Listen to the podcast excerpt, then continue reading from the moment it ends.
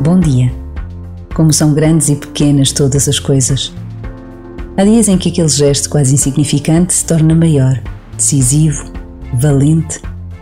Noutros dias, o que nos pareceu extraordinário, único e repetível cai no esquecimento geral. Perde todo o impacto que teve.